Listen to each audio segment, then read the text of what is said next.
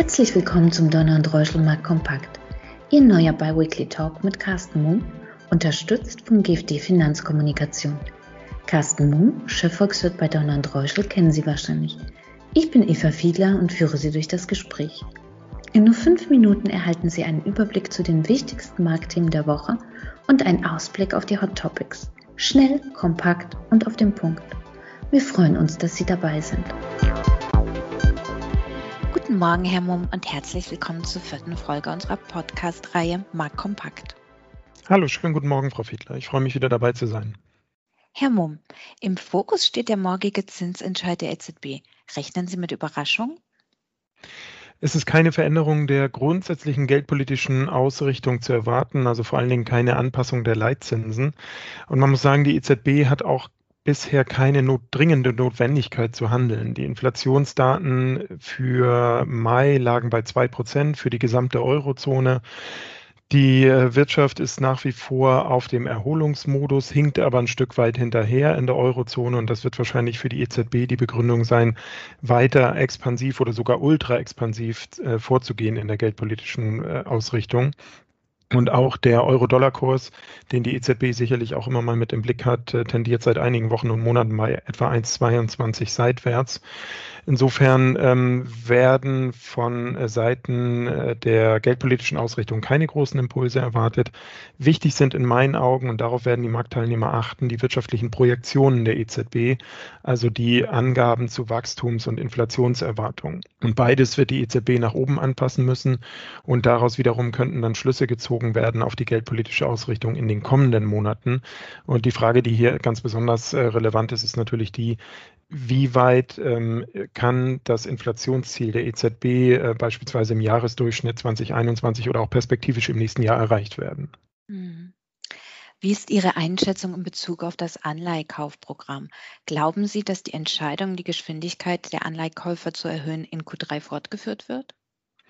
Ja, im zweiten Quartal wurden die, wurde die Summe der Anleihekäufe auf 80 Milliarden Euro monatlich angehoben, nachdem im ersten Quartal ein relativ deutlicher Zinsanstieg erfolgte. Wenn wir die zehnjährigen Bundesanleihen mal anschauen, da standen wir am Jahresanfang etwa bei minus 0,6 Prozent.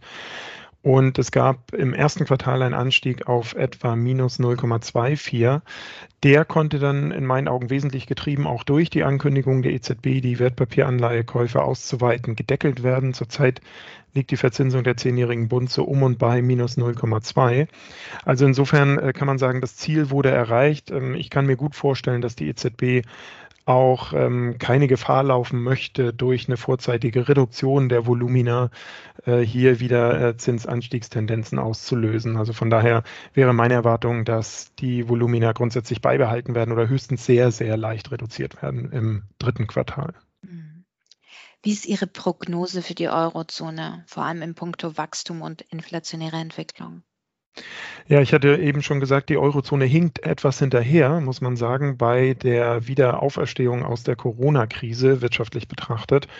In China haben wir ja sowieso schon ein, seit, seit Monaten die Rückkehr auf den alten Wachstumspfad. Also für China war die Corona-Krise im Nachhinein ein heftiger, aber nur ganz kurzer wirtschaftlicher Einbruch.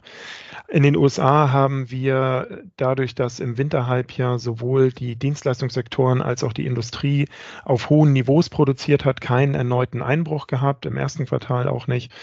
Ähm, jetzt befeuert durch massive fiskalpolitische Unterstützungsprogramme wird in den USA ein sehr, sehr dynamisches Wachstum erwartet.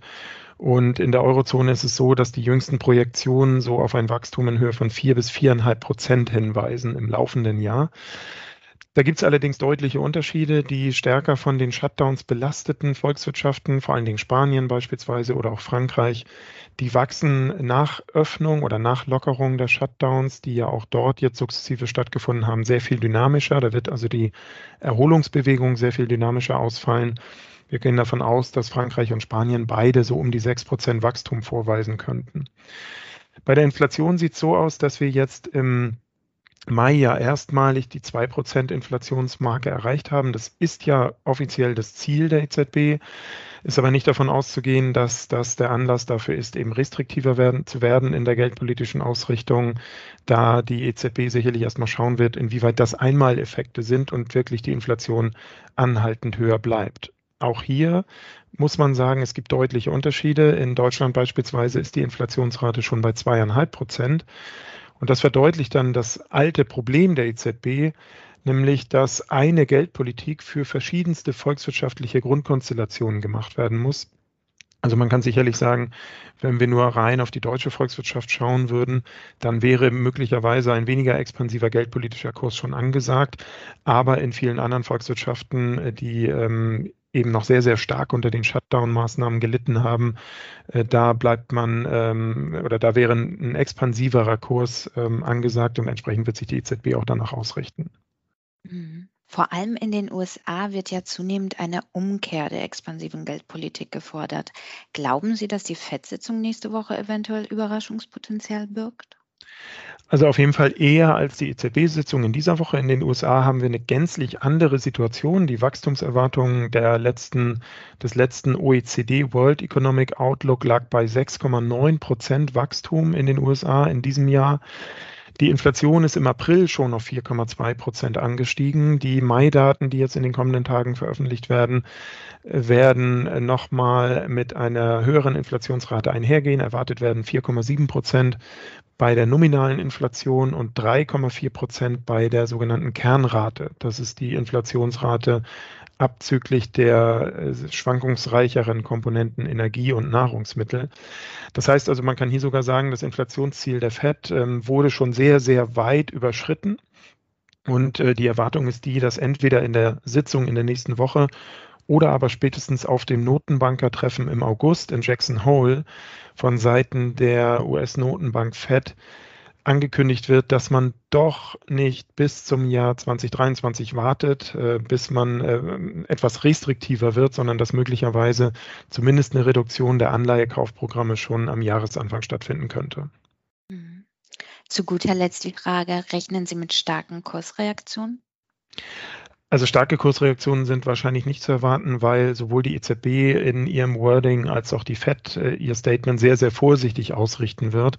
Man möchte eine Situation wie das sogenannte Taper Tantrum, also eine ähm, ja, harsche Reaktion der Kapitalmärkte auf die Ankündigung eines weniger expansiven geldpolitischen Kurses vermeiden.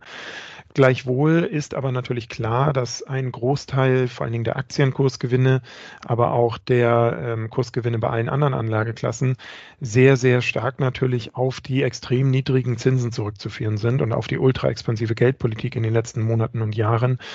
Dadurch könnte es schon sein, dass es äh, zu kleineren Kursreaktionen führt, ähm, insbesondere dann, wenn die Fed eben konkret ankündigt, weniger expansiv zu sein. Mhm. Ja, vielen Dank für den wie immer spannenden Einblick, Herr Mumm. Ich freue mich auf die nächste Folge am 23. Juni. Ich freue mich auch. Vielen Dank. Danke für Ihr Interesse. Seien Sie in zwei Wochen gerne wieder dabei. Ihr Donald Reuschel, Markt Kompakt Team.